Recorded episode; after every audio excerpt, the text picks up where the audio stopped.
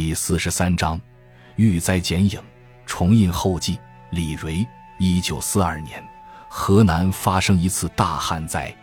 那次旱灾，河南人民被活活饿死的，据官方的数字是三百万人，有的讲达五百万人。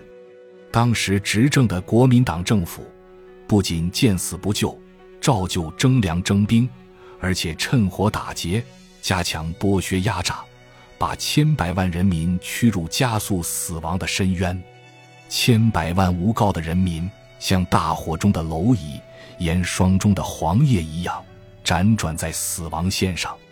灾区范围之大，包括中原半壁河山，从京汉线到陇海线，川流不息，尽是衣服褴褛、面黄肌瘦、携儿带女，辗转向西奔逃的人流。构成一条无尽长的死亡线。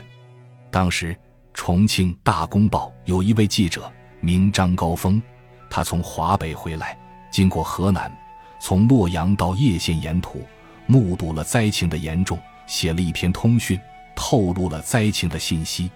重庆《大公报》社根据这篇通讯写了一篇社论，题为《看重庆，念中原》，大意是说重庆花天酒地。纸醉金迷，而中原却有大批灾民饿死，希望当局予以注意。大公报因此触怒了国民党当局，被责令停刊三天。豫籍国民参政员郭仲奎在重庆开会，因为大声疾呼为灾民请命，弹劾了孔祥熙的荒淫无度和汤恩伯在河南的暴政。汤恩伯恼羞成怒。在郭仲奎先生由于反狱途中埋伏许多特务，企图对郭进行暗杀。在这种白色恐怖的气氛笼罩之下，河南三百万人民饿死之前，连呐喊几声的权利也被剥夺了。无声的死亡是人间最悲惨的事，而这死亡的不是一两个人，而是几百万人。就在这个时候，南阳《前锋报》给我写信。聘我作为特派记者到灾区看看，写一些关于灾区情况的报告。《前锋报》是一家民营报纸，社长李敬之为人正直，是我所久已仰慕的。总编辑孙良田，我们在抗战初期便是志同道合的战友，彼此是完全信赖的。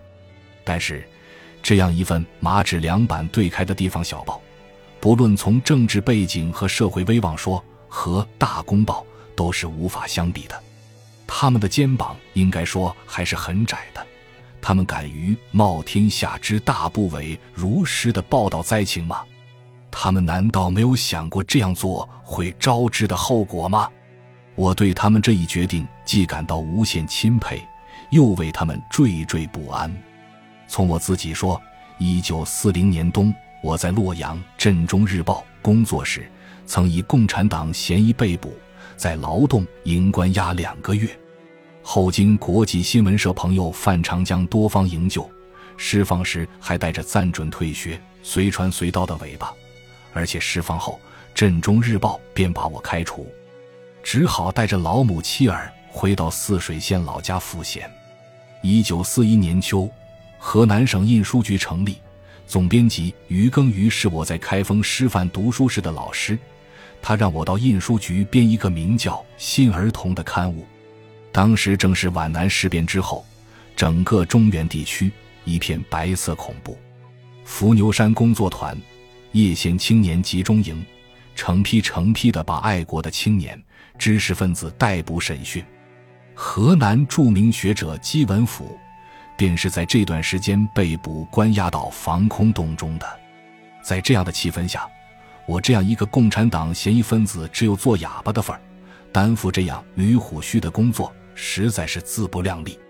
弄得不好，反而会辜负报社的重托，给《前锋报》带来意想不到的麻烦。然而，每天一开大门，便有难民在门口倒闭的惨状；每天一睁开眼，便听到提及好汉的哭声；每走一处，都可以看到的揪刑湖面的灾民，使我一刻也不能平静。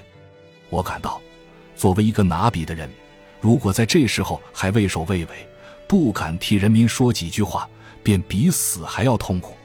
这样，我便毅然答应了《前锋报》的要求。当时，采访的条件是很困难的。陇海路东段，从洛阳到郑州，路轨已经拆掉了，也没有什么长途汽车，我就借了一辆自行车，沿着公路东行。大灾之年，社会秩序不可能是好的，拦路抢劫的事不断发生。当时，我的爱人宋映雪在离洛阳几十里的平乐村一家中学教书，我的白发老母和刚刚降生几个月的婴儿都由她一人照顾。母亲听我说要孤身一人骑车深入灾区采访，竭力反对。待到反对无效，便暗自叹气流泪。他忧虑的只是旅途的安全，而映雪则想得更多。他知道此行担负的全部风险。一年以前被抓进劳动营的时候，他正住在北邙山下一个小窑洞里，生下我们的第一个男孩。孩子还没有满月，我便被特务抓走了。他一个人，又要为婴儿哺乳，又要安慰日夜哭泣的老母，又要四方奔走设法营救我出狱，受尽了人间的折磨。这些记忆，他永远不会忘记。今天，他明明白白的知道，为灾民呼喊将会得到的是什么酬报。因此，当我向他说明要深入灾区反映灾情的时候，他沉默了很久，没有作声。一连几夜，我发现他辗转反侧，不能成眠，有时蓦地披独坐，默默沉思。我知道他内心经历着怎样剧烈的斗争。临行前夜，他一边替我整理行装，一边深情地说：“放心去吧，家里的事由我全部承担，以后因彼招祸，我们也不后悔。”第二天一早。他抱着孩子把我送到村头，说声沿路多自保重，便转身走了。他的坚强的支持使我增强了信心。平常我们灯下谈心的时候，他常以开玩笑的口吻说：“四维这样黑暗，你们写文章的人，好像一只飞来飞去的萤火虫，即使发出一点微弱的光，很快就会熄灭，会有多大用处呢？可你们却那么认真。”不惜碰得头破血流。是的，在黑暗如漆的旧社会，我们文人手里的一支笔，即使是为人民发言，他的力量是多么微弱呀！因此，我写这些报告的时候，署名是刘莹。署这个名，一方面为了减少无谓的麻烦，一方面也表达这些文章并无主找黑暗现实的力量，只不过是划破黑暗夜空的一缕荧光而已。我骑着一部脚踏车，从洛阳跑到郑州，又从郑州南下，走到汝南，把沿途所见所闻所感如实做了记录。那是一九四三年春天的事情。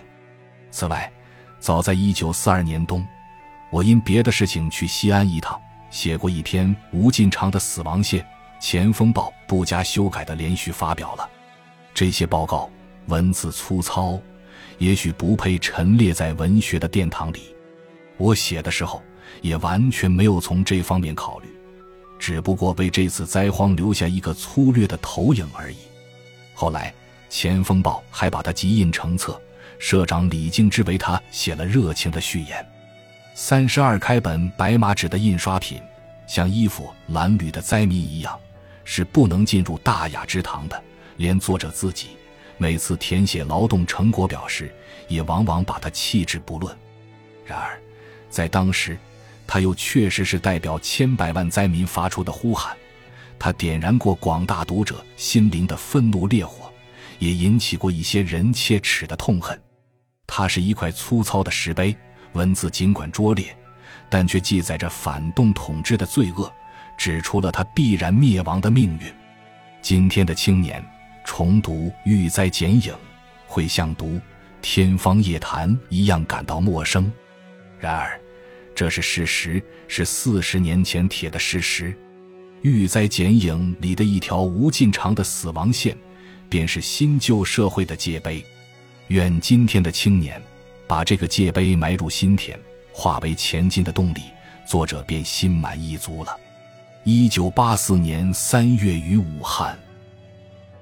感谢您的收听本集已经播讲完毕喜欢请订阅专辑关注主播主页更多精彩内容等着你。